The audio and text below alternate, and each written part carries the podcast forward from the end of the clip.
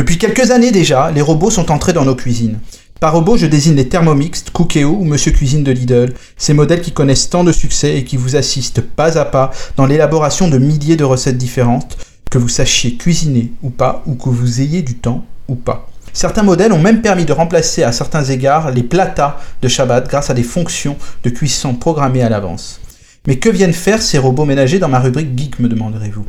C'est en discutant avec une utilisatrice de Cookéo que je me suis aperçu que ces robots avaient fait de ces utilisateurs quotidiens de potentiels développeurs informatiques, et cela malgré eux. Bon là Stéphane, vous nous avez perdus. Eh bien je m'explique Rudy. Avec l'arrivée de ces robots dans nos cuisines, c'est vulgariser ce qu'on appelle le batch cooking.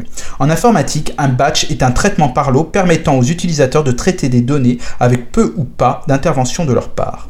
Ainsi donc, en cuisine, le batch cooking est simple. Il s'agit d'une technique consistant à préparer ou cuire des portions plus importantes de différents aliments destinés à être mélangés et assortis pour créer des repas polyvalents.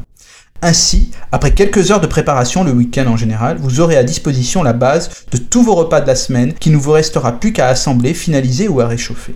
Concrètement, en ayant sélectionné sur votre robot les recettes que vous souhaitez manger dans la semaine, puis fait les courses ou à l'inverse, en commençant par répertorier ce que vous avez dans votre réfrigérateur pour ensuite vous voir proposer des plats possibles à réaliser avec, vous pouvez commencer votre batch cooking.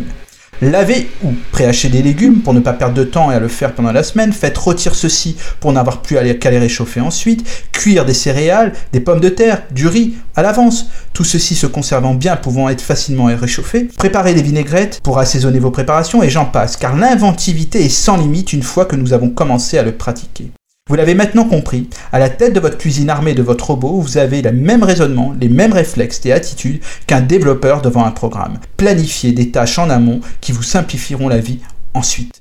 Toutefois, si vous n'avez pas encore de robot, mais souhaitez vous organiser tel un développeur informatique dans votre cuisine, il existe des applications sur votre smartphone comme Diététique qui pourront vous guider pas à pas. Bon appétit À la semaine prochaine